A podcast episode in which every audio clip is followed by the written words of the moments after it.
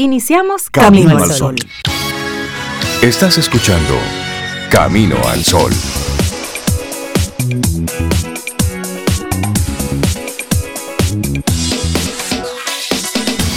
Buenos días. Hola Rey, buenos días. Buenos días Cintia, Laura Sofía y todos nuestros Camino al Sol oyentes. Pero espero que hoy tengamos todo un buen día, lindo día y que hayamos pasado un súper bien fin de semana y bueno. Yo lo pasé. Yo espero que para ti sea especialmente un día muy bonito en el día de hoy. claro. 4 de abril. Estamos celebrando el cumple de Sobe. O más bien inicia las semanas patronales de Sobe. Ah, tú iniciaste ayer.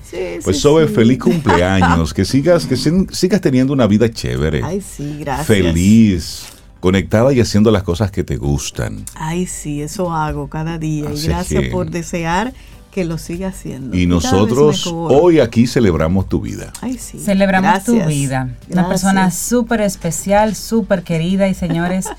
tener a, su vida todos los días eh, cerquita, así de lado, es una, una riqueza, es una ganancia. Literalmente tú y yo así pegaditas, es una ganancia, es una persona maravillosa que ustedes a través de la radio escuchan y ya yo sé que ustedes lo saben, pero tenerla así es un privilegio, así que sobre tu amistad, tu cariño, tu cercanía Gracias. Ay, gracias a ti, Cintia Rey, porque la verdad es que estar aquí con ustedes cada día son, yo se lo he dicho varias veces, de los regalos que, recibo a diario, que son muchos. Y, uno de los primeros son ustedes. Oh. Claro, el primero es Lía, tú sabes. El primero es Lía, sí, claro, claro. Y luego ustedes. Sí, porque las cosas es por orden de prioridades. Yo estoy totalmente de acuerdo contigo. Bueno, y, creo que el, día de tu cumpleaños conecta muy bien con la propuesta de tema que queremos ofrecerle a nuestros amigos Camino al Sol oyentes hoy lunes. Propiciar el mutuo crecimiento. Eso está chévere. me gusta, y eso conecta mucho con, la actitud sobre eh, que tú asumes ante la vida. El, el crecer, pero vamos a crecer juntos. y vamos a compartir contenidos, compartir información, compartir experiencias. Y creo que eso es una buena invitación para arrancar un lunes, propiciar el crecimiento mutuo. Vamos, vamos para adelante, pero todos, juntos, compartiendo eh, información de valor, contenido de valor, experiencias de valor oportunidades. Mira, me funcionó esto. Aquí te lo comparto. No, te vayas por ahí, que me dio un Por ahí me pasó esto. Ten cuidado. Sí. No, que me voy. Bueno, dale para allá. Pero cuando yo fui por ahí, me pasó esto. te lo digo por si te funciona. Por si acaso. Sí, porque ya llegó un punto en que no controlamos eso. Eso es una actitud de apertura, de abundancia. Eso de, no, yo no digo que, que el otro aprenda por su propio medio. A mí me costó que el otro haga su propio camino. Hay gente así, hay gente así. no, hay, gente así. hay que compartir. Pero el mundo realmente se hace sostenible cuando compartimos. Cuando ese paso que ya yo di, pues lo puedo compartir con otras personas y otra persona puede compartir sus pasos conmigo. Entonces avanzamos incluso más rápido. Así es. Mira, y yo quiero felicitar a una persona muy especial que está también de cumpleaños en el día de hoy. ¿Quién será? Y qué bueno coincidir. Ni me lo imagino. El camino de mi vida con ella. Es mi hermana, mi hermana gemela, Tania Sobeida, que está de cumpleaños también el día de hoy. Así es que un abrazo fuerte y, bueno, un privilegio realmente tener a Tania como mi hermana. Y si es gemela, imagínate, más todavía. Desde aquí le mandamos un gran abrazo a Tania. Bueno, a nosotros nos consta la chulería de relación que tienen ustedes dos, hermosa y de verdad otra alma, un alma gemela, pero no tan gemela de eso, muchos gustos opuestos, sin embargo se complementan sumamente bien y desde aquí nuestro cariño igualito para ella también, a quien queremos muchísimo. Ahí sí. Bueno, y yo quiero agradecer a todas las personas que ya comenzaron a felicitarme, Rey. Por, por diferentes vías, Cintia. Así es que de verdad, muchísimas gracias por pensar en mí en este día y desearme cosas lindas. Las recibo abierta a que eso se concretice. Y esa es la actitud. hoy arrancamos así el este lunes y bueno, pues por supuesto el playlist de hoy es tuyo. Tú pon lo que tú quieras. Siempre lo haces, pero hoy más. Ya me escribió Tania, tú ves. Estoy escuchando todo. Me hicieron llorar. Ay, hombre. Un abrazote. Un abrazote, sí, pronto en persona. Miren, y hoy es el Día Mundial de la Ingeniería para el Desarrollo Sostenible. Mm. proclamado recientemente, apenas en el 2020, y el objetivo es poner de relieve los logros de la ingeniería en nuestro mundo actual. ¿Qué sería de este mundo sin la ingeniería? Sí. Ay, no le digas mucho a los ingenieros que se lo creen. Saludos, ingeniero. a todos. No, no. Hay un ingeniero por ahí que es, cercano. sí. y, es aguilucho, así que un abrazo. pero, pero sobre todo para el desarrollo sostenible, para hacer que este sistema pues, pueda durar un poquitito más. Pueda funcionar, pueda servir a más personas. La ingeniería crea esa estructura bajo la cual nosotros nos albergamos, nos cobijamos, nos transportamos, trabajamos. Volamos. Realmente la, ingeniería. De un país a otro. Sí, sí, sí, Ingenieros, ingenieras. sí, felicidades en de verdad día a todos los ingenieros e ingenieras. Bueno, y también hoy es otro día para crear conciencia. Es el Día Internacional de Concienciación sobre el virus del papiloma humano, mm. el BPH. Es un virus que es de transmisión sexual y que afecta a personas sexualmente activas de ambos sexos. Hay vacunas, hay un trabajo de conciencia que se ha estado haciendo desde hace muchísimo tiempo, pero hoy es un día muy particular para crear conciencia sobre este virus del papiloma humano. Y así poniendo el mundo en contexto, arrancamos nuestro programa Camino al Sol. Son las 7, 8 minutos. Es lunes, estamos a 4 de abril, el primer lunes del mes de abril. el cumpleaños mío, porque es el cumple de, de Sobe y de, Tania. Y si usted, amigo, amiga, Camino al Sol oyente, está de cumpleaños, bueno, pues celébrelo también. Sí, ay, sí, sí, sí. Ay, sí. Y arrancamos muy bueno que sea un lunes. Y Rey fue atrevido diciéndome que ponga lo que yo quiera de música. Sí, Sobe, porque imagínate. Aunque siempre lo hago. No, te, no te puedo controlar. Esta quedó pendiente del viernes. Recuerda que decíamos, bueno, vamos a poner las canciones que nos den sabor a Navidad. Y yo puse la de Cintia, la de Rey, la de mucha gente y quedó pendiente la mía. Quedó pendiente la Quedó pendiente la mía. Entonces yo voy a abrir Camino al Sol con este tema porque ella siempre me da Navidad y me da buena vibra de cualquier tipo. Mili Quesada, así tempranito, ¿eh? agarren su pareja, lo que sea, su escoba, lo que tengan al lado, su, taza de café y denle para allá en baile. Se llama Tengo, Tengo. Lindo día. Laboratorio Patria Rivas presenta En Camino al Sol, la reflexión del día.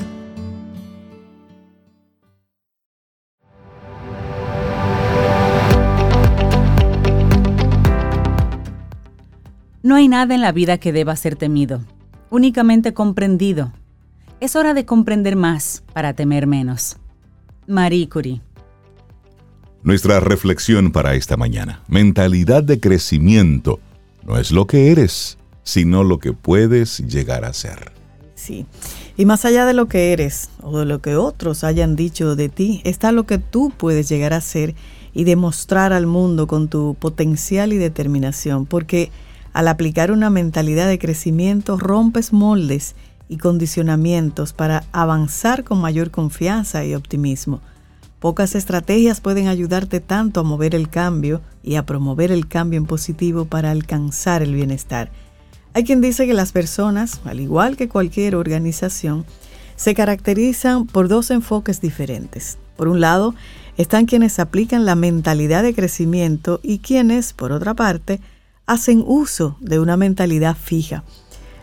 Cuando nos define la primera dimensión, nos constituimos como entidades que confían en que su talento puede mejorar y desarrollarse más aún.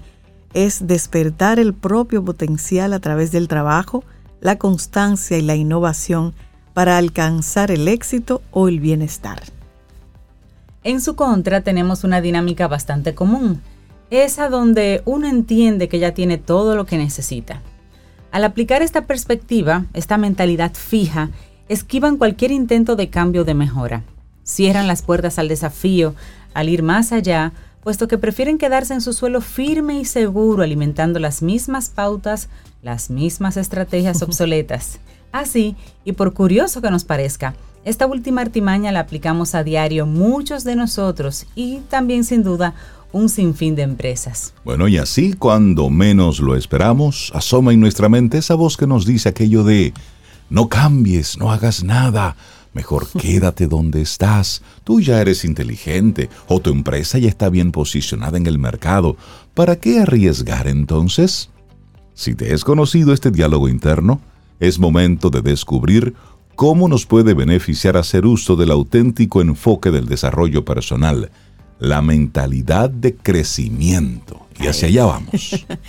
bueno, y todos sabemos que nuestras mentes tienen capacidad de influir de forma directa en nuestras vidas. Somos lo que pensamos y lo que nuestros pensamientos nos hacen sentir. Aún más, lo que verdaderamente influye sobre nuestra realidad es lo que pensamos sobre nosotros mismos. De hecho, ahí está la auténtica clave de todo. Esto último es precisamente lo que pudo ver la doctora Carol Dweck de la Universidad de Stanford, una de las investigadoras más renombradas en el campo de la personalidad y la psicología social, y quien acuñó el término mentalidad de crecimiento. Tras una investigación que duró más de 30 años y que fue publicada en el espacio Mindset Works, la doctora Dweck demostró que aquello que los estudiantes piensan sobre su propia persona afecta de forma directa su rendimiento. Esta idea, en la que todos podemos estar de acuerdo, tiene importantes matices que es necesario comprender. Claro, uno de ellos si se elogia a un alumno exclusivamente por sus habilidades o inteligencia, no siempre asumirá desafíos o retos personales. La razón, temerán no estar a la altura en algún momento y van a preferir quedarse en su zona de confort, esa donde irse a lo seguro reforzando sus propias competencias ya adquiridas. No basta por tanto con decirle a un niño, pero qué inteligente eres. Hay algo más importante. Ahora bien, si elogiamos a un alumno por el esfuerzo que realiza, le inculcamos el valor del trabajo y le hacemos ver sus logros y avances, este tendrá una imagen muy positiva sobre sí mismo. No temerá, por ejemplo, probar nuevas tareas o asumir nuevos retos, porque estos son un modo de desafiarse a sí mismo y comprobar hasta dónde puede llegar. Bueno, y está luego entonces esa mentalidad que inculquemos a nuestros niños y adolescentes se va a reflejar de forma directa en su rendimiento. Y esta es la conclusión a la que llegó la doctora Carol Dweck en su meticuloso estudio y que más tarde quedó recogido en el informe Stanford en el 2007. Las personas estamos acostumbradas a las etiquetas. Hay quien tiene TDAH, esto es trastorno por déficit de atención e hiperactividad. Vamos a dejar eso ahí, porque sobre, sobre ese trastorno es mucho lo que se ha hablado. Pero bueno, otros tienen depresión, ansiedad, otros son introvertidos, demasiado sensibles, algunos solitarios.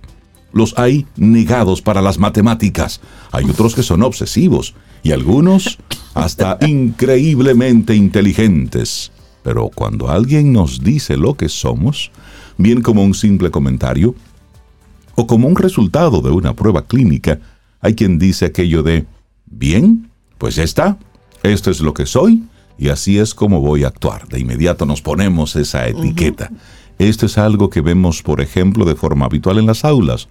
Muchos niños quedan condicionados por aquello que los adultos dicen de ellos. Nadie les ha enseñado a ellos, y a nosotros tampoco, a enfocar las cosas de otro modo. Por eso, papá, mamá, profe, hay que tener mucho cuidado claro. cuando estamos hablando con nuestros hijos y las etiquetas que les ponemos a los chicos en el aula. Eso marca, eso marca para toda la vida, para bien o para no tan bien. Bueno, y aplicar la mentalidad de crecimiento es decirnos, bien, los síntomas están ahí, soy más nervioso de lo habitual o muy inteligente o torpe para los mates o tendente a la depresión, está claro. Sin embargo, una etiqueta no define lo que soy, me define mi comportamiento. Así que si empiezo a pensar de manera diferente, puedo mejorar mi realidad y hacer que las cosas cambien a mejor. La doctora Carol Dweck nos propone en su conocido libro Mindset, la actitud del éxito, que aprendamos a aplicar las siguientes estrategias en nuestro día a día para favorecer esa mentalidad de crecimiento. Cintia, ¿cuáles son? Ahí están. Entiende que cada cual puede llegar al mundo con unas determinadas habilidades. Sin embargo, el auténtico talento se hace, se practica, se trabaja a diario. Número 2. Asume nuevos desafíos. Rétate a diario. Bueno, y también aplica un enfoque positivo. Por otro lado, valora las críticas que sean útiles, las que te ayuden a crecer. Ignora las demás. Sí, a todo eso súbele los vídeos. Y luego, ten disciplina, constancia, apertura. El éxito no es casual. Miren, el éxito no es una chepa. Todo triunfo, todo cambio implica trabajo, persistencia, confianza en uno mismo, esfuerzo, ah, tiempo. Así mismo es. Y para concluir, la mentalidad de crecimiento requiere sin duda que nos aceptemos a nosotros mismos, pero a su vez que seamos capaces de vernos no como entidades fijas y realizadas, sino como personas orientadas al cambio. El ser humano por sí mismo es cambio y movimiento, es evolución, es apertura y es aprendizaje continuo. Me encanta y muy apropiado para ti, Soba, en el día de hoy. Mentalidad de crecimiento no es lo que eres, sino lo que puedes llegar a ser. Escrito por Valeria Sabater y ha sido nuestra reflexión aquí en Camino al Sol. Laboratorio Patria Rivas presentó En Camino al Sol la reflexión del día. Te acompaña Reinaldo Infante. Contigo, Cintia Ortiz. Escuchas a Sobeida Ramírez. Camino al Sol.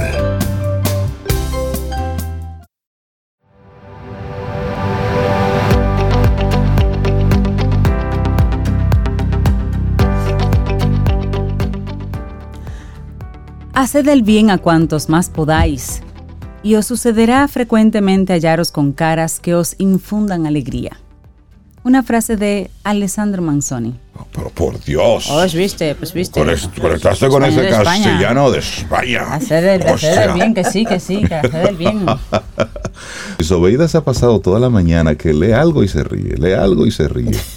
¿Qué será? Lo que... Los deseos Felicitaciones, Reinaldo Infante, que me están ah, llegando. Ah, sí. Entonces me río porque son lindas todas. Sí, pero te. Es lindo tu cara es, tu cara es un poema. te voy a hacer algunas fotos. porque, una foto, hombre. Sí, porque cada vez que lees un mensaje te ríes y sigue.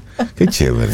Eso, eso es una actitud de vida bonita. Ay, sí, la mía sí. Disfrutarse y gozarse cada uno de esos momentos. Ay, sí. Bueno, y nosotros recibimos en este momento a a un colaborador que ha sido nombrado por los Camino al Sol oyentes como el cable a tierra de Camino al Sol. Paulo Herrera Maluf, buenos días, bienvenido, ¿cómo estás? Buenos días, maravillosamente bien, con un café delicioso en la mano, cortesía de Laurita. Ay, qué Aquí le acabo de dar su abrazo de cumpleaños a, ah, Sobe. Hay que, hay que reyese, Sobe, hay que reyese. Yo vivo reyéndome. esa es la actitud, esa es la actitud. Pablo, qué bueno conectar contigo y vamos a hacer una especie de parte 2 de, la serie. de la serie de este autoliderazgo para un cambio de época. Sí, señor. Bueno, y trataremos de, que termine antes de que acabe la temporada.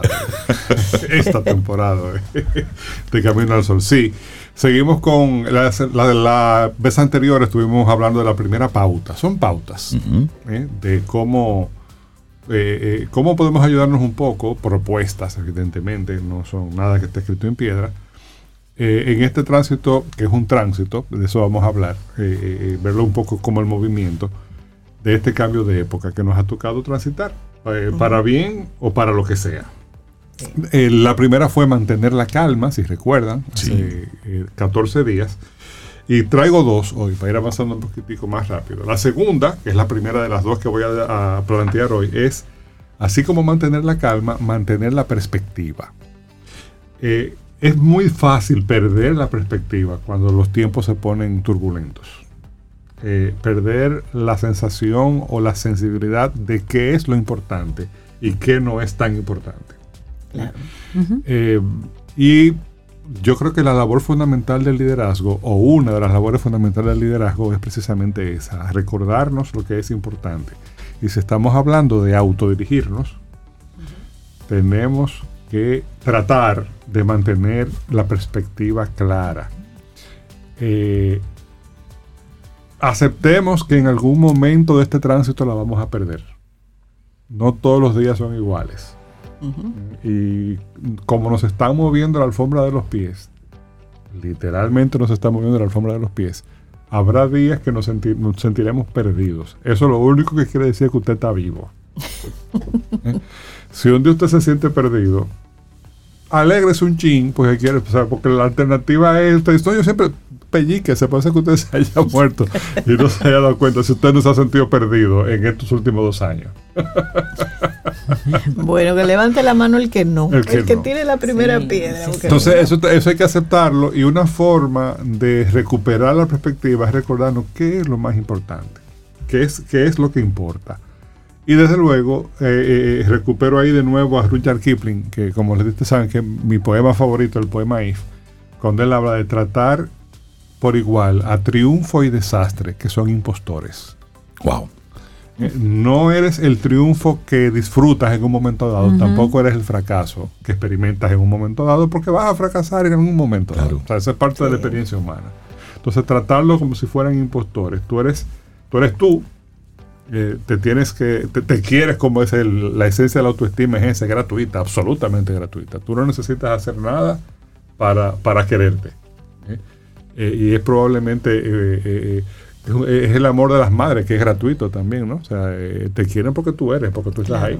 Claro. Incluso he escuchado frases como de yo, yo te, yo te quería antes de que tú existieras.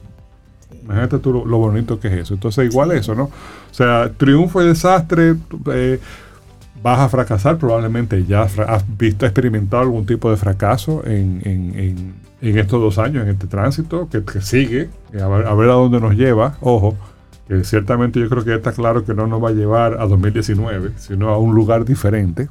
¿eh? Probablemente eh, tuviste que cerrar tu negocio, o tuviste que cambiar tu negocio, eh, probablemente eh, eh, tu configuración familiar cambió. la salud en más de una manera probablemente se vio afectada. Cuando digo más de una manera me refiero a la física, también a la mental, a la emocional. Hay que tratar de seguir manteniendo la perspectiva. ¿Qué es lo más importante? Y eso me conecta con el tercer elemento que es el segundo de hoy que es hacer el tránsito, porque es un tránsito, y ya ahí introduzco la, la idea como de un viaje, ¿no? Lo más ligero de equipaje que puedas. Si vas a subir al Pico Duarte, por ejemplo, que esto, el símil de la montaña también eh, eh, aplica, escoge muy bien lo que vas a poner en tu mochila. Sí. ¿Eh? Identifica cuáles son esas cosas esenciales, que son las únicas que te vas a poder llevar. Desde el punto de vista material, como no, pero también desde el punto de vista emocional y también desde el punto de vista de las creencias. Una cosa que sucede en los cambios de época es que las creencias cambian. Eh, terminamos cambiando lo que creemos. Lo que, pensaba que, era, que pensábamos que era, claro, pensábamos que era una verdad inmutable antes del cambio, resulta que no es tan inmutable.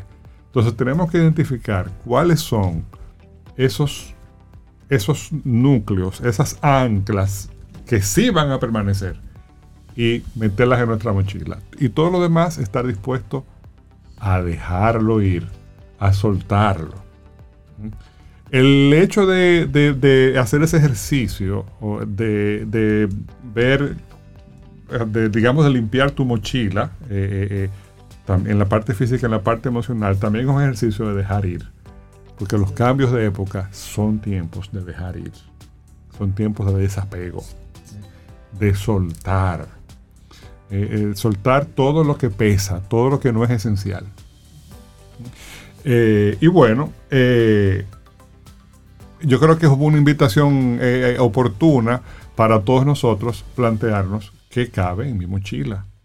Incluso si, una forma de comenzar ese ejercicio es, verlo un, un, poco por contraste.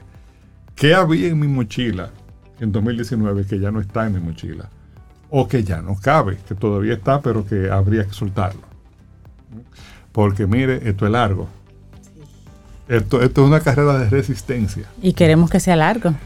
Tiene que ser sostenible. además queremos que sea largo, claro. Eso, ese, ese es un, Mira, por ejemplo, hago un, un, eh, eh, un testimonio eh, muy sencillo, tampoco nada dramático. Eh, como yo tengo un rico trastorno obsesivo compulsivo, que he logrado, digo rico porque yo creo haber logrado sublimarlo para cosas más o menos útiles. Otras no, otras son francamente inútiles. que por cierto, estoy armando un club, los invito. Ajá. ¿Cómo se llama? El club TTT. Todos tenemos toco. yo, estoy ahí. Sí, todos, yo estoy ahí. Todos tenemos, bueno, todos tenemos. Eh, como, como yo tengo eso, eh, eh, me, me he planteado soltar algunas cosas.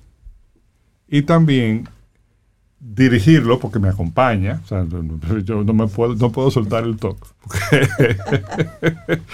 dirigirlo hacia cosas que sean un poquitico más constructivas. Y tratar de no, eh, de no estresarme de más o no, o no verme afectado tanto por la cotidianidad. No dejar que ese toque te, atrape. No, no, no, no, no, él, está ahí. eso no es como una camisa que tú te la quitas, ¿eh? Claro, del momento que tú te haces consciente que lo tienes, muchas cosas suceden, eh, porque los seres humanos tendemos al desarrollo. Pero es un poco eso. Tratar de, preguntarte en cada momento qué es lo que importa. Mira, por ejemplo, yo he aprendido a, a, darle la bienvenida a los tapones.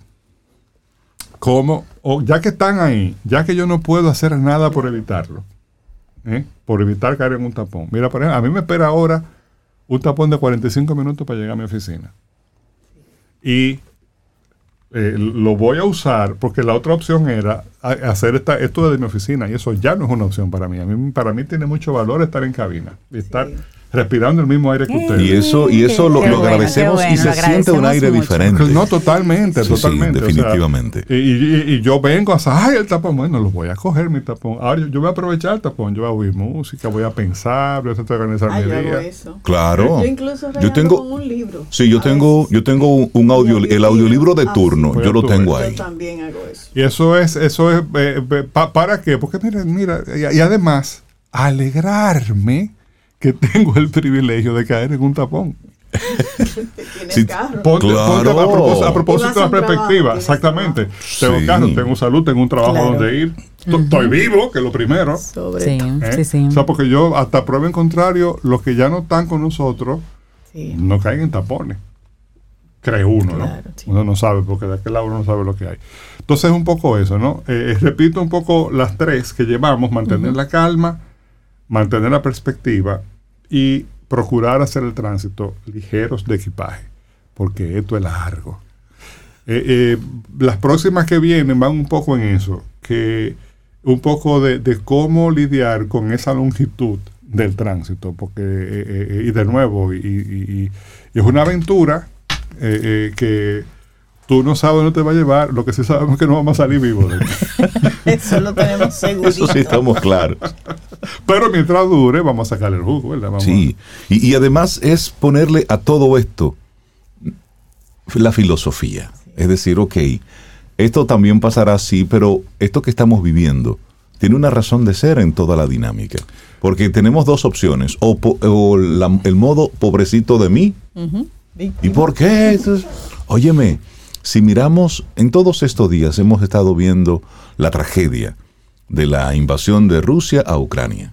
Y cuando esto lo ponemos en la perspectiva de unas personas que como usted y como yo, se levantaron una mañana a ir a su trabajo, a ir al colegio, a ir a sus ocupaciones y de repente se vieron que no podían regresar a su casa, que tenían que quedarse con la muda de ropa que tenían puesta e irse para una frontera así como estaban, no sabían dónde iban a dormir con lo que tuvieran. Entonces, ahí es para poner la vida en perspectiva. Usted lo que tiene ahora mismo es que lidiar con el trabajo, con las obligaciones, con la responsabilidad. Y como decía Pablo, usted está ahora mismo en un tapón. Póngase contento, significa que usted está ahora mismo, tiene un lugar al que ir. Tiene un algo que hacer. Y un medio a, través del y si está entonces manejando en el, en, el tapón. Eso es que es suyo. Todavía, todavía es doble, es doble. Claro, claro. Y eso, y eso no es un consuelo de tontos. Mira, eso es poner la vida en perspectiva. Y cuando dice, cuando Rey habla de la filosofía, eso es en el próximo capítulo.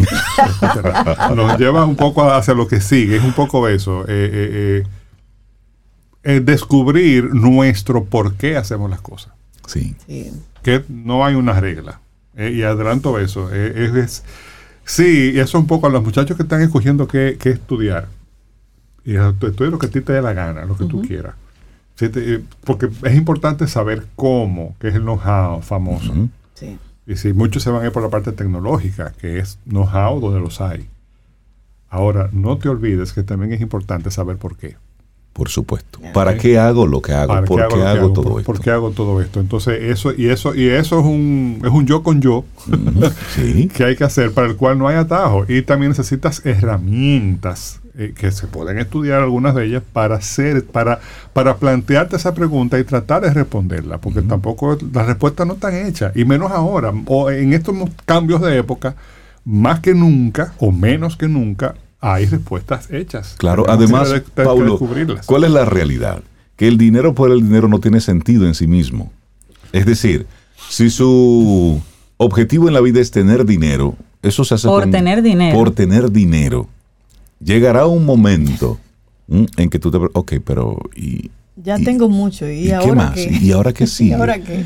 Porque son de las preguntas fundamentales que ningún ser humano escapa a ese cuestionamiento. Claro. Claro, y, tú hablas del dinero, eh, hablemos del trabajo, hablemos del ocio, hablemos de la familia, eh, eh, de la libertad. la disciplina más difícil de la vida es ejercer la libertad. Atención. Con responsabilidad, claro. No, no, no. Es que la libertad y responsabilidad son sinónimos. Esa libertad tiene que ver con con saber tomar tus propias decisiones. Y eso es sobre todo una responsabilidad. Y luego vivir, con las consecuencias de esas decisiones. O sea que eh, por ahí seguiremos hablando. Ese es el hilito de que, este, eh, de que esto va a ir, va a ir hablando, ¿no? Va a ir. Eh, y eso son reflexiones de un cibaeño. para acompañar. un café. Eh, un café, exactamente. exactamente. Pablo Herrera Maluf, siempre Nos encantan. Siempre es un bueno. buen título para el segmento de reflexiones. Reflexiones con café. Con café. Reflexiones. que por cierto, este café está montado. y si se lo ponemos con café en jarrito, pues ya terminamos de. Pablo, que tengas un excelente día. Gracias a usted, Un gran abrazo. Tomémonos un café. Disfrutemos nuestra mañana con Rey, Cintia, Soveida, en camino al sol.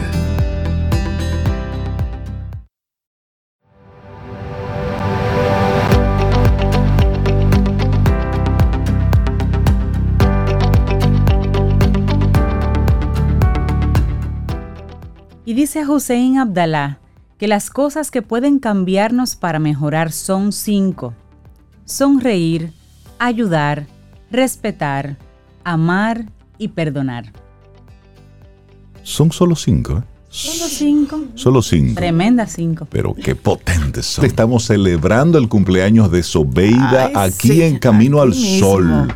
Así es que hay júbilo aquí en la, en la cabina en todo el país. Ah. Y ya Ana Belén tiene el dato de quién fue que le robó el mes de abril. Fui yo. Sobeida Ramírez en República Dominicana. Que venga a buscarlo. Que venga a buscarlo. Entonces, bueno, aquí hay mensajes para Sobe. Dicen, felicidades en salud, bendiciones a nuestra querida Sobe y este inmenso globo de virtudes sean siempre el adorno de tu vida. Dios te conceda un rico y disfrutable día y año. Ay, qué chévere. Eso fue Sara que te mandó eso. Ay, qué lindo. Y luego Freddy dice, buenos días mis, mis queridos y feliz cumpleaños Sobe. Eso es... Freddy Frank. Ese Freddy. Pero mira qué hermoso mensaje también de Ana Loida. Te dice, Sobeida hermosa. Eres como una hermosa melodía. Celebro tu vida. Que Dios siga bendiciéndote. Te amamos. Un abrazote. Qué lindo. Eso está lindo. oye, lo que te manda a decir Rita.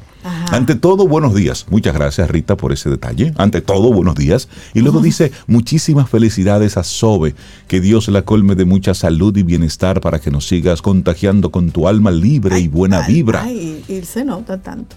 Ay, ay, ay. Se nota, se nota, dice Leti. Buenos días, felicidades y bendiciones para Sobe y Tania que tengan unas fantásticas patronales celebrando sus vidas. Y eso te lo manda a decir Leti. sabe, Leti que Mira, y nos hacen, nos hacen una recomendación. Irving nos recomienda a propósito del tema que tocamos hace unos minutos con Paulo. Él dice, les recomiendo esta película que tiene que ver con el tema de hoy, que es Alma Salvaje. Esta película no la he visto, Le estamos eh, mencionando a cuenta y riesgo. Pero Irving, muchísimas gracias por la recomendación. La vamos a ver y luego te contamos qué tal. Ay, pero mira, muchos mensajes. Pero muchos mensajes por ahí. Bueno, vamos a seguirlo leyendo en el transcurso de la mañana. Y darle entonces los buenos días y la bienvenida a nuestra próxima colaboradora que ya está ahí, esperando su turno al bate, como si esto fuera una especie de partido de béisbol. El play. Dale play entonces. A María Ten licenciada en Mercadeo, un máster en Gestión Estratégica por la Pucamaima y bueno, y nuestra nuestra asesora digital, virtual y la persona que nos dice qué es lo que vamos a hacer con las redes y ese mundo totalmente, gracias a su expertise. María, ¿cómo estás? Buenos días. Muy bien, ¿y ustedes qué tal? Muy bien. Super, María. Estamos celebrando el cumple de Sobe. Si hubieses estado aquí, te toca un café especial. Un café especial, sí. Aquí tenemos bizcocho y de todo ya. Es que esto está Pero no importa, María. Pon el zoom en materiales que te lo paso. Mira, y un tema interesante que trae María, señores, importancia de medir el fracaso. ¿Y cómo se mide eso, María Ten? No, es que la gente no le gusta, sobre todo no le gusta eh, hablar mucho del fracaso, ni siquiera la palabra, con él. Ni, siquiera la palabra. Menos sentarse a medirlo, buenísimo el tema. Sí, sí, sí. Sí, y es que en digital todo se mide, todo se mide y el fracaso no es lo que ven, el fracaso importante, señores. El fracaso es fundamental para nosotros saber a nivel de termómetro, qué tan bien realmente estamos. Si lo que yo creo que es, eh, es o, o si tengo que ajustar algo por ahí. Y medir el fracaso tiene mucho, mucho que ver con algo que a mí personalmente me gusta mucho y que yo siempre digo en mis discursos, que es probar, experimentar. Porque si yo no pruebo cosas distintas, estrategias diferentes, tácticas nuevas, yo no voy a poder determinar y entender si mi mercado está realmente recibiendo correctamente lo que yo quiero o si estoy siendo realmente exitoso. O sea, que tiene mucho que ver con eso. Prueba, error, prueba, error. Y por eso es que es importante medir el fracaso, porque igual, de 10 estrategias que yo haga, no las 10 necesariamente tienen que funcionar. Ojalá, pero no, no siempre pasa así. Y más en este mundo donde el cliente y el consumidor digital es muy cambiante donde el consumidor está en evolución constante. María, y en esa misma línea, primero definamos lo que pudiera llamarse un fracaso, porque nos hemos concentrado mucho en las redes sociales, en el mundo digital, cantidad. Es decir, si publicó algo, la cantidad de personas que le dan like, la cantidad de personas que responden, la cantidad de personas que interactúan. Pero, ¿cómo medimos realmente que algo fracasó? porque también por el otro lado están luego las impresiones, es decir, esto que se publicó, a cuánta gente movió, cuánto en ventas pudo haber generado. Es decir, ¿cuál sería una especie de medida para decir, bueno, mira, esto definitivamente fue un fracaso? Pero yo creo que el primer fracaso que se da cuando uno mide es entender que las métricas de vanidad son lo más importante, que es justamente lo que tú estás diciendo. Mm, las métricas de vanidad. de vanidad. Claro, porque me hacen feliz a mí, pero no significa que me están generando negocios. Tener correcto, millones de seguidores no significa absolutamente nada. Es muy bonito en, cuando tuve el perfil y tuve ese Instagram ahí con ese 2 y esa M, pero no significa nada realmente. Es algo que llena el ego. Y ese es el primer fracaso que tenemos a nivel de métrica digital. Entender que por ahí es y no y nada que ver. Ahora, en cuanto a prueba error, probé tal cosa y no me funcionó, se mide y, nos vamos a dar cuenta en el impacto que eso tenga en el negocio. Por ejemplo, si yo hice una campaña vía email marketing y a nivel de visibilidad llegó al 80% de la data a la que yo le mandé eh, ese mensaje, pero si ese mensaje no tuvo un impacto real en el negocio, ya sea en que me llamaron, me preguntaron, me visitaron, entonces ahí yo me estoy dando cuenta que esa no era la manera correcta. Entonces evalúo. No tuve el call to action correcto, ¿qué fue lo, o sea, qué fue lo que pasó ahí? El mensaje no era claro, la data no estaba bien segmentada, o sea, tengo que entender y analizar qué pasos yo di antes de hacer esa, la implementación de esa estrategia para poder identificar dónde está el error y dónde está el, fracaso real de esa estrategia. Pero muchas veces juzgamos al canal y no entendemos que no es el canal. Con email marketing pasa mucho que la gente dice, no, eso no funciona, pero no te funciona porque no lo estás haciendo correctamente o porque no estás probando lo suficiente. Entonces ahí es que hay que, hay que ver cómo tú puedes hacer eh, eh, esas pruebas, esas, esas, esos ensayos, ese error para tú entender realmente por dónde es que te tienes que ir y cómo el cliente lo está percibiendo, que es lo más importante aquí. María, pero ¿qué tiempo es un tiempo suficiente como para uno decir, ok, déjame probar esta estrategia y déjame darle X tiempo? ¿Qué tiempo es suficiente para entender que no me está funcionando, porque también si publico algo esta semana y no tengo resultado, y cambio la semana que viene, y cambio la semana que viene, tampoco dejo que la estrategia termine de solidificarse, de madurar, de, acostumbrar al público. Claro. Eso, eso es mínimo tres meses. Tenemos que tener de uno a tres meses porque ningún canal digital se prueba o se mide en, menos tiempo de ahí. Tú vas a ir midiendo la evolución semanal, mensual pero no puedes juzgar si te funcionó o no te funcionó tan rápido. Porque el, consumidor va pasando por un ciclo de vida del, del, consumo del contenido y del consumo de la información digital. Entonces tú tienes que dejarlo que, que viva. Y con los algoritmos que tenemos ahora, que están cada vez peor en, en cuanto al rendimiento del contenido y, y, en cómo ayudan a que uno mismo consuma el contenido de la gente que sigue, eh, es muchísimo más difícil que un contenido en poco tiempo alcance lo que tú quieres que alcance. Tú tienes que dejarlo que... Que fluya y que pase. María, tú quiero volver a lo que tú decías, a esas métricas de ego. Hace unos días entro a una página, a un perfil, tiene casi dos millones de, seguidores. Pero entonces luego me voy a las a las reacciones y por cada publicación que ponen 280 likes, cero comentarios. 300 likes, dos comentarios. Algunas publicaciones con apenas 15 likes y cero comentarios. Entonces luego digo, pero es que hay una correlación que debe darse. Si tanta gente sigue esta cuenta, ¿cómo es posible que cause tan poca reacción que solo un like, porque lo interesante en las redes, y tú me corriges María, lo importante es que haya interacción, que haya comunicación, que haya, tú sabes, yo me, te digo, tú me dices y que te hablemos esa conexión. Que se converse. Exacto. Entonces, hablando de, los fracasos, María, si tú ves esa correlación, ¿qué tú, qué tú pensarías? ¿Cuáles serían tus, tus pensamientos al respecto? Mira, hay dos cosas. Lo primero es o las personas que lo siguen no son las correctas, o hubo un tema ahí de compra de seguidores, que sabemos que hay gente que todavía... ¿Todavía eso se compra? La gente todavía cree que sí. Hay, hay muchísimas eh, malas estrategias en torno a eso, de grupos de gente que se siguen entre, entre ellos mismos para que se vean grandes los números y al final no son, no son público objetivo. Hay, hay inclusive community managers que se supone que no deben apoyar esas malas prácticas, que tienen grupos de otros community managers y se siguen las cuentas de uno y del otro para que se sienta que está funcionando el, trabajo. pero eso es engaño. eso es engaño. Nada que ver. Claro que sí, eso, eso, eso es totalmente incorrecto.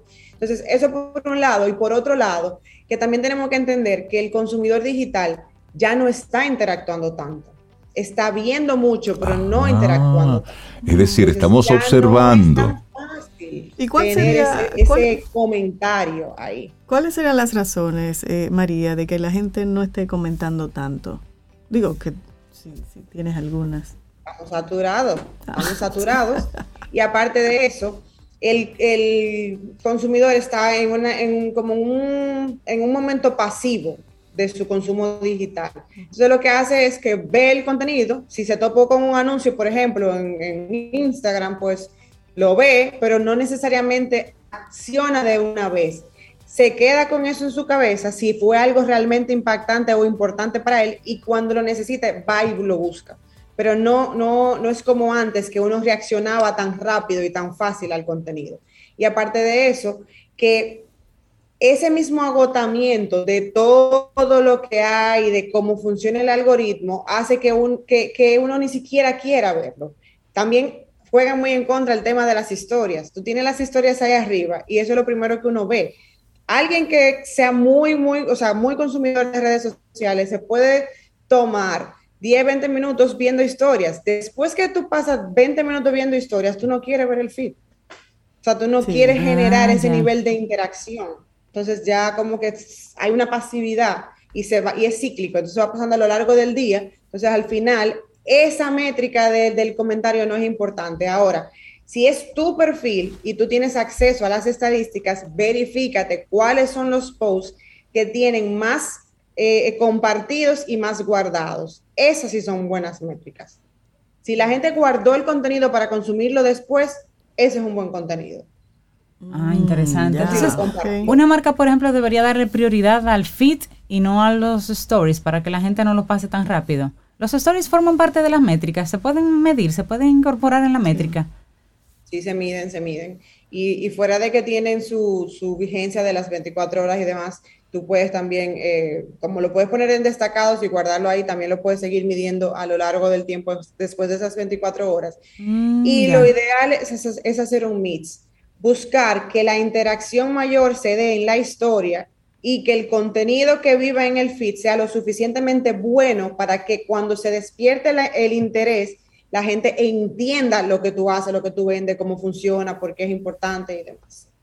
Entonces sería así como la, nueva forma de hacerlo. No es tan sencillo como lanzar algo ahí en las redes. Por eso hay expertos. Bueno, y, el asunto es que ahí hay que tener algún tipo de experiencia y ¿Ustedes recuerdan la película The Net con Sandra Bullock? Sí. Bueno, pues esa película hizo que Sandra Bullock no quiera nada con redes sociales.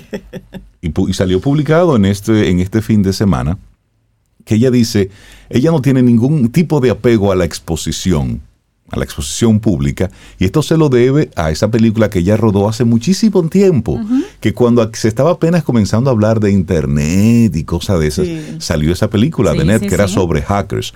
Bueno, pues esta película, ella aprendió, mientras estaba en el proceso de investigación, ella aprendió a mantener sus cosas en secreto en vez de estar publicando cada momento de su vida para que otra gente pueda verlos. Esta película de Net, ella ahí aprendió mucho sobre el trasfondo de los hackers reales, cosa que pensaba que no fuera tan cierta y ella no se le, en esa época nadie le daba mucha importancia a eso, pero ella recuerda que en su momento no muchas personas creían que la tecnología tenía el poder de llegar inclusive hasta alcanzar un futuro como lo estamos viviendo ahora. Entonces, ella cree que es apropiado para ella mantenerse apartada de las redes sociales y dejar que solo la gente de su círculo íntimo sepa algunas cosas de ella.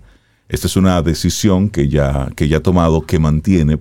Dice, es que yo conocí a fondo cómo es que se maneja. Es decir, y eso fue una película que tiene todos los años del mundo. y era cuando apenas el, el, Internet y todo eso estaba en, en, una etapa incipiente. Y ella dice, mira, por lo que yo vi ahí, yo prefiero mantener para mí cuando estoy de vacaciones, lo que estoy haciendo en mi casa. Mira, de net, del año 1995. o sea, no se hablaba de metaverso, no se hablaba... En el 96 llegó el Internet aquí a la República Dominicana. Ya sabes. Lo que pasa es que yo pienso, María, eh, que hubo como una ruptura. Cuando las redes iniciaron, había conversaciones que acompañaban a los blogs. Y había gente con contenido interesante que lo compartía en las redes.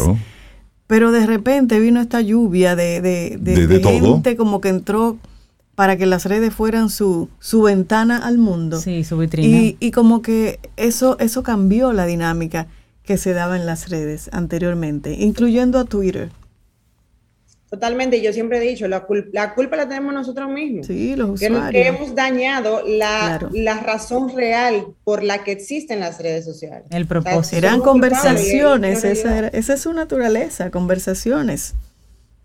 Era. Así es. Era, sí, por eso digo era, ya no. Ahora es mostrarme. Mira, María Tem, y si una persona quiere medir su fracaso, Claro. Tiene que hacerlo de la mano de los expertos para no deprimirse, sino sacar resultados para accionar. ¿Cómo se comunican contigo? Cuéntanos. Claro que sí, me pueden escribir a yo soy arroba mariatenm.com o seguirme en redes sociales como yo soy mariaten y por ahí hablamos. Y a través de Camino al Sol, claro está. María. María, que tengas excelente día. ¿eh? Gracias. Gracias. Nos dejas pensando. Joven, goza mucho en tu cumple, que te lo mereces. ¿eh? Ay, siempre. Aquí los mensajes para Sobe. Ten un buen día, un buen despertar. Hola. Esto es Camino al Sol. Camino al Sol.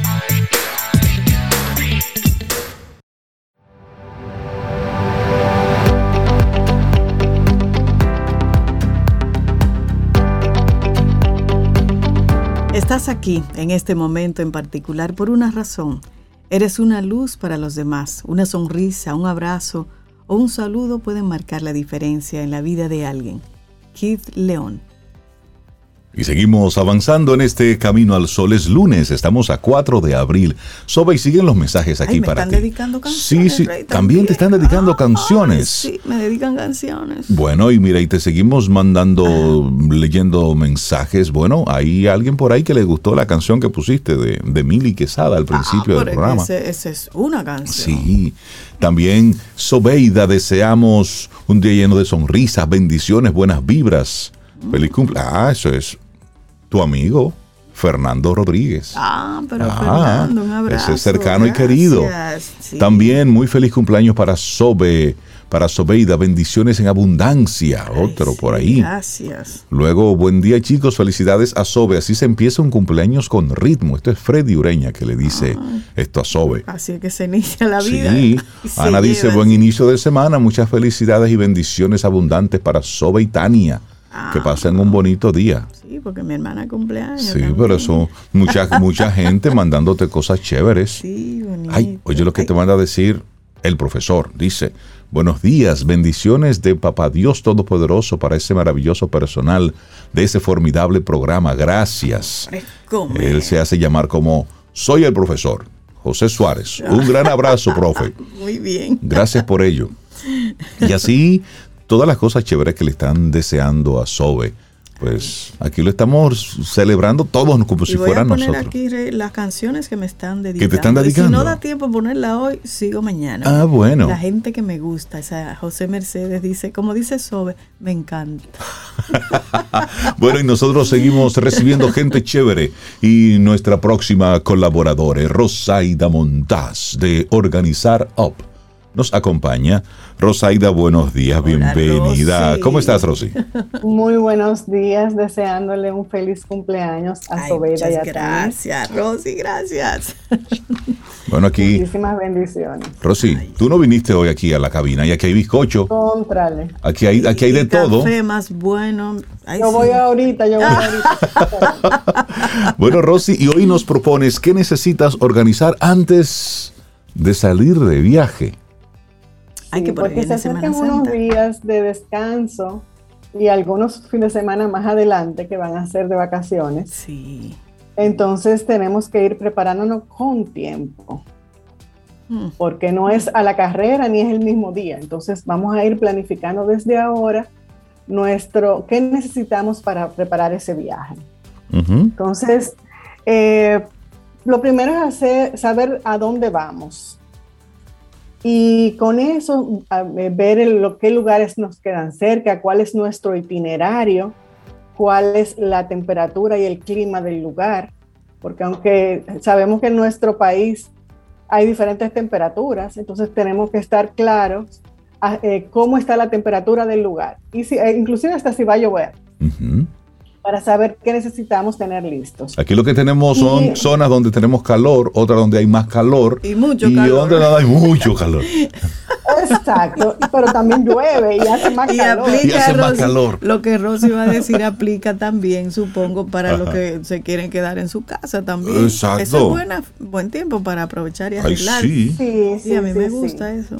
Sí, sobre todo eh, en el tema de la ropa. Sí. Porque a veces tenemos muchas cositas ahí y, y, una de las recomendaciones que yo voy a hacer es eh, medirse esa ropa. para saber si te queda bien. Entonces, antes de tú empacar, debes medirte la ropa que te vas a llevar. Entonces, si te vas a quedar en tu casa, también es un buen momento para tú eh, aprovechar y medirte esa ropa.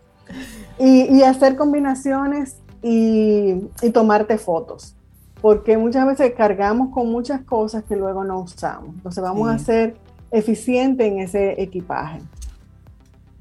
Y, luego vamos a, para poder empacar esa ropa, vamos a agrupar por categorías. O sea, si son eh, la ropa interior, si son las, la parte superior, si son las piezas inferiores, y tenerlas agrupadas luego de haber hecho esas combinaciones. Y eh, usar contenedores especiales para, para guardar la ropa.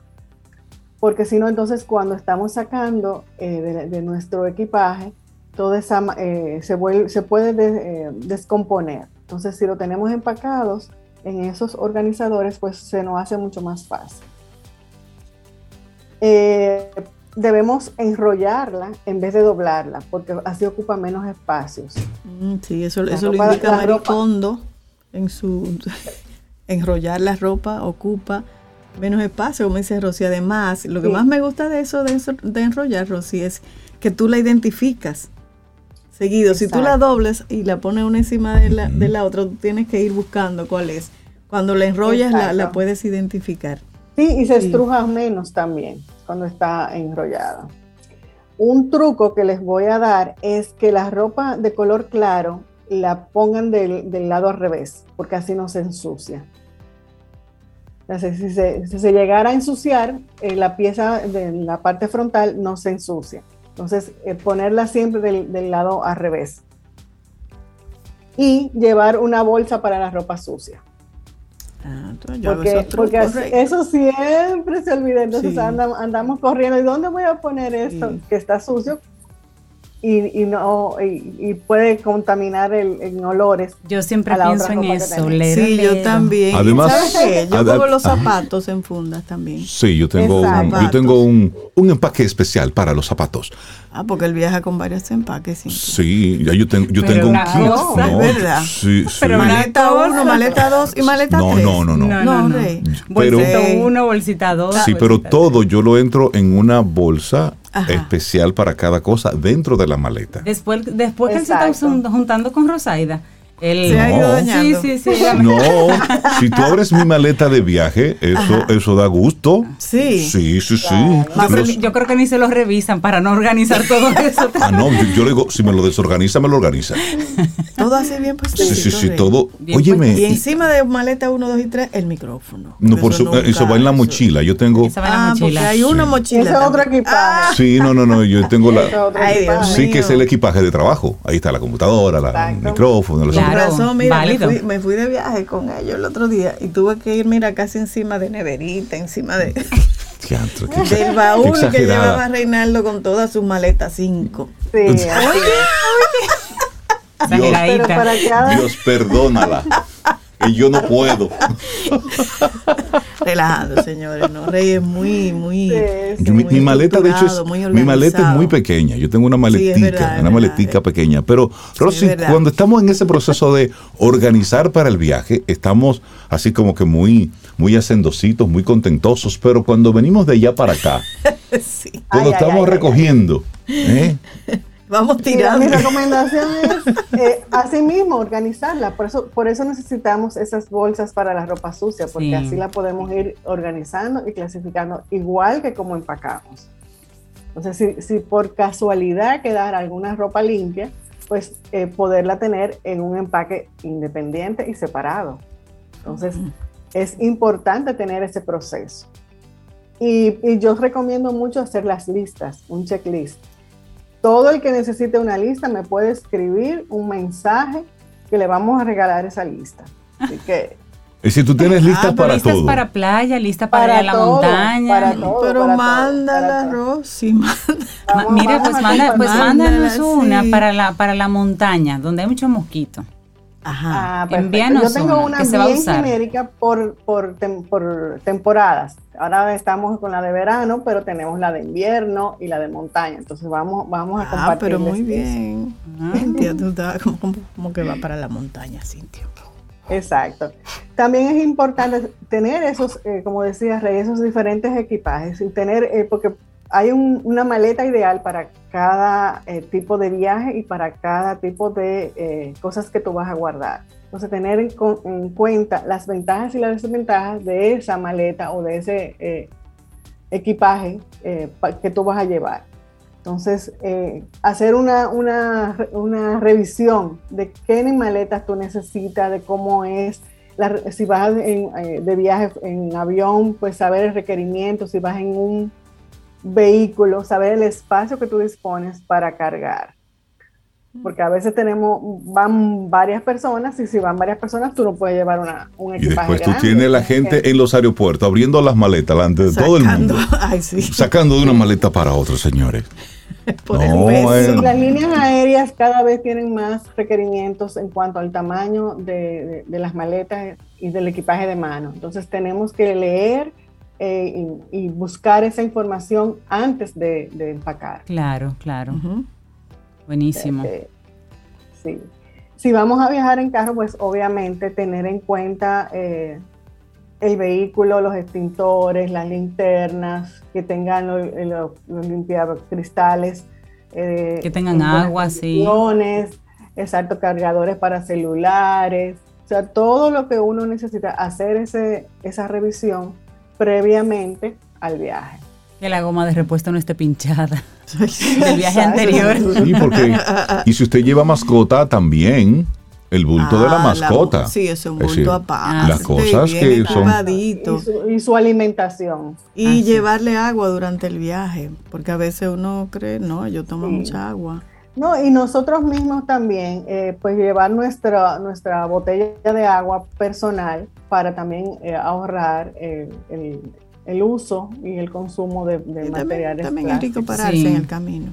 Es chévere detenerse, por supuesto, y también uno así moviliza la economía de la zona. Ah, sí, sí, yo creo en eso. No, y descubre muchas cosas interesantes. sí, también. Rosaida Montaz de Organizar OP, ¿qué necesitas? Eh, organizar antes de irte de viaje. Y esto nos prometiste unas listas y creo que sería chévere el que luego podamos compartir una que otra con nuestros amigos Camino al Sol oyentes. Perfectamente, en un momentito se las envío. Y la pueden y también me pueden escribir por un mensaje privado en nuestras redes sociales. Por supuesto que es arroba organizarup. Exacto. Ahí Buenísimo. Rosaida Montaz, que tengas un excelente día. Cuídate mucho. Ten un buen día un buen despertar. Hola. Esto es Camino al Sol. Camino al Sol.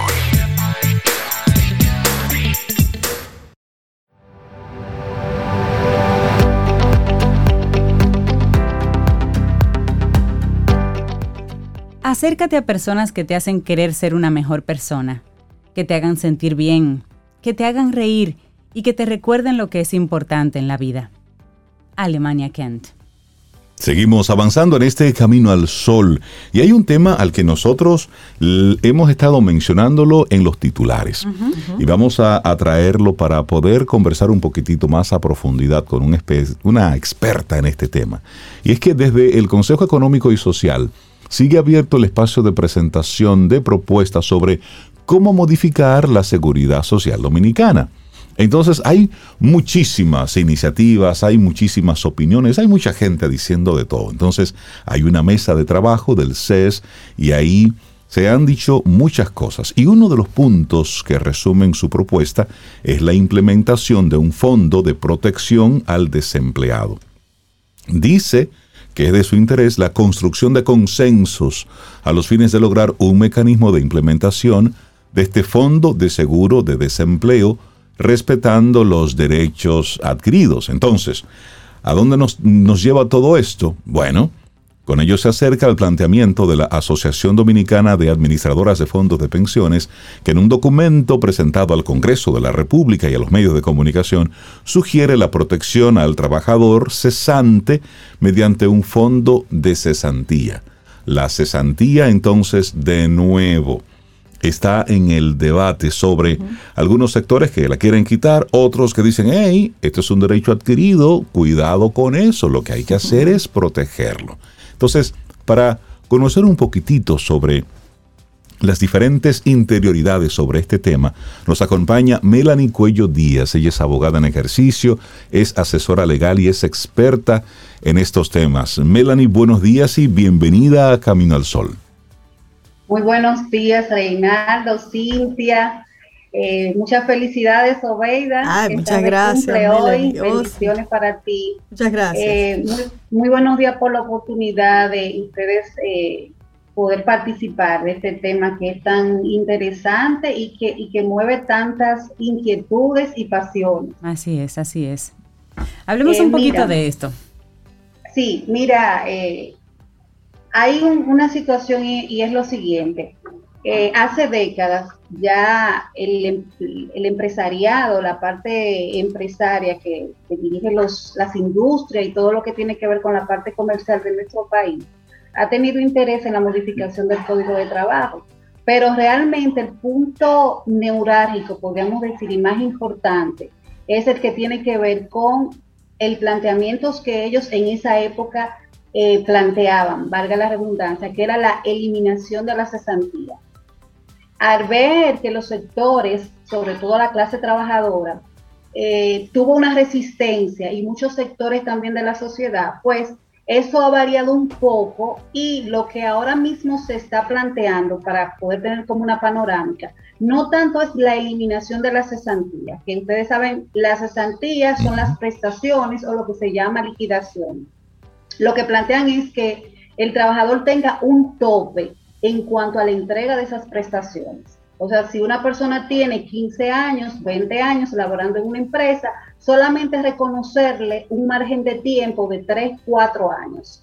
O sea, que estamos hablando que mm. los otros años se perderían. Wow. Mm, wow. ¿Comprenden cuál es la situación? Pero claro. Es, delicado, es muy delicado. Entonces, Aquel que tiene 30 eh, años, que le ha dedicado toda su vida a una empresa, pues está contando con eso para su vejez. Sí, De acuerdo, de acuerdo. Entonces, eh, los principales puntos que los empresarios eh, alegan para ellos entender de que la cesantía debe ser eliminada, ellos alegan de que eso quita la competitividad de las empresas, que por ese pasivo laboral no hay más empleo, que eso genera mucha informalidad. Y bueno, vienen de una manera u otra eh, cargando el dado de que la retranca económica en cuanto al desarrollo de las empresas es la entrega de esas prestaciones.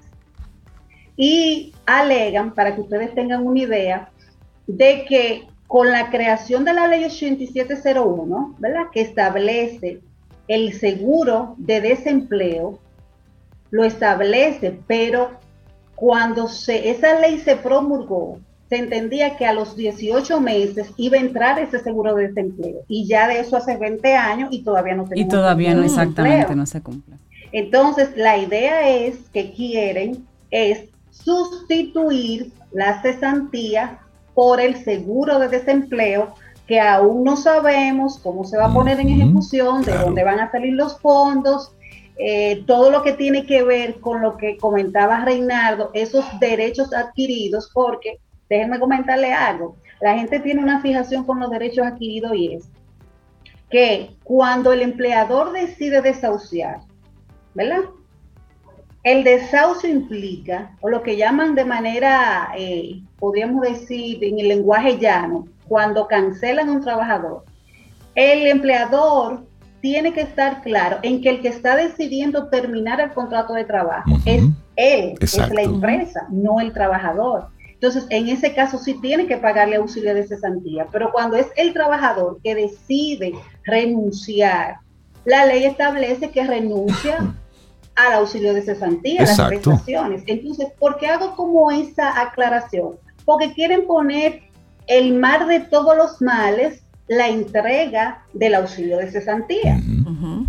Entonces, eso va a crear, a mi modo de ver, y de manera humilde, porque no soy economista y estoy deseosa de que aparezcan todos los sectores, ¿verdad? que, den su punto de vista. más exactamente, la parte podríamos decir económica, pero entiendo que hasta que no tengamos eh, el afianzamiento del seguro de desempleo y de dónde saldrán esos fondos y la generación, no podemos quitar de porrazo esa conquista, ¿verdad? Que ha tomado tantos años el conseguirla. Y no solamente eso, que estamos hablando que el derecho del trabajo es un derecho progresista. O sea, no podemos ir hacia atrás. Exacto. O mantener las conquistas. O, mejorarlas. Sí, y estoy totalmente de acuerdo porque ahí estamos hablando de algo que es muy delicado. Óyeme, una persona que en este tiempo le haya dedicado 15 años a una empresa, 20 años, 30 años a una empresa. No puede recibir esta información con, los brazos abiertos. O que le digan, ok, eh, no serán 30, serán 4 años, los últimos 4 o 5 años. Óyeme, tú estás afectando la razón del por qué. Esa persona se quedó tanto tiempo. por supuesto. Y, y hay que. Entonces Óigame, es un tema que yo me estaba sonriendo porque digo, caramba, yo vengo con este tema tan, óyeme, en un, en un previo Semana Santa, de pero es la, pero, es la realidad. pero hay que hablarlos. Todo eso. Pero, pero realmente no podemos tener una venda en los ojos porque, porque todas las discusiones están llevadas a dicha eliminación o reducción, que en tal caso, si es así, afectaría, pero grandemente a la población Por supuesto. trabajadora, colaboradora de, República Dominicana. Entonces, yo siento que con relación a este tema, todavía yo siento mucha pasividad y muchos sectores incluso que tienen que ver, que ya son abogados también en ejercicio, que tienen incluso una especialidad en la materia, los estoy notando un tanto tímidos y tibios con relación a esta situación. Además que en esas y que en esas mesas de diálogo, Melanie, ellos comienzan a hablar y comienzan a, discutir cosas y luego van a ir poniéndose de acuerdo entre ellos. Y Para luego, lo que le conviene a ellos. Exactamente. Ahí, va. En esa mesa a lo mejor no hay una silla con una persona que está dependiendo de la cesantía, sino que están sentados todos personas que pagan cesantía. Exactamente. la discusión es diferente. y los que son los representantes de los trabajadores, entonces también tienen su propia agenda, que lo hemos visto a través de los años, como cada vez que se está negociando el aumento del salario mínimo, por ejemplo, todo ese, todo ese tipo de discusiones, se llegan a unos acuerdos que al final el trabajador, el que lo va a recibir, dice, pero, pero tanto para llegar a esto. Es decir, ¿dónde está realmente esa figura que va a defender los que son mis derechos? Melanie, tú como abogada en ejercicio, tú trabajas este tema eh, con trabajadores, ¿cierto? Claro. Las personas que quisieran que quisieran ponerse en contacto contigo, Melanie, eh, precisamente para poder tener algún tipo de asesoría ya en materia de en materia laboral, ¿cómo se pueden poner en contacto? Claro, bueno, eh, mis números 829-766-1721 y en las redes Melanie Cuello 0202 en Instagram. Perfecto. Melanie, queremos darte las gracias por eh, tocar este tema, por, ponerlo. Sé que debemos volver, porque en la medida en que vayan eh, acelerando las conversaciones, no podemos soltar este tema, porque esto tiene un impacto importante en la clase trabajadora. Gracias por la propuesta de este tema, Melanie, y por supuesto, habrá una segunda parte para seguir hablando sobre esto. Nosotros llegamos al final ya de nuestro programa Camino al Sol por este lunes, sí, en el que estamos celebrando el cumple de Sobe. Sobe, pásalo súper, súper, súper, súper, súper bien. Yo, te, yo te estoy dedicando una última canción, Sobe. Sí, todo el que me quiera dedicar canción que la ponga ahí en el 849-785-1110. El playlist. Y hago el playlist. Sí, porque ya me están pidiendo que comparta el playlist de las canciones que me han dedicado. Así que dedíqueme canciones. ¿Y con cuál tú te vas entonces? Con la que me dedico Cintia. ¿Y cuál es? Porque ya puse la que me dedicaste tú, la que va Cintia, otras se me quedan y como dije desde el principio, soy mujer de palabra, mañana sigo con esa lista. Y Cintia me dedicó Celebra la vida de Axel. ¿Y por qué esa canción, Cintia? Es linda. Es preciosa. Es, simplemente un recordatorio, porque realmente tú no lo necesitas, pero es un recordatorio para que la vida siempre sea celebrada. Ay, sí. Pero tú lo haces y eso me encanta. Cada, cada Reforzado solamente. Cada día, cada momento. Y mañana, si el universo sigue conspirando, usted quiere y nosotros estamos aquí, tendremos un nuevo camino al sol. Y así nos vamos, celebrando la vida. Axel, lindo día. Y esperamos que hayas disfrutado del contenido del día de hoy. Recuerda nuestras vías para mantenernos en contacto. Hola arroba caminoalsol.do. Visita nuestra web y amplía más de nuestro contenido. Caminoalsol.do. Hasta, una, próxima, edición. Y pásala bien.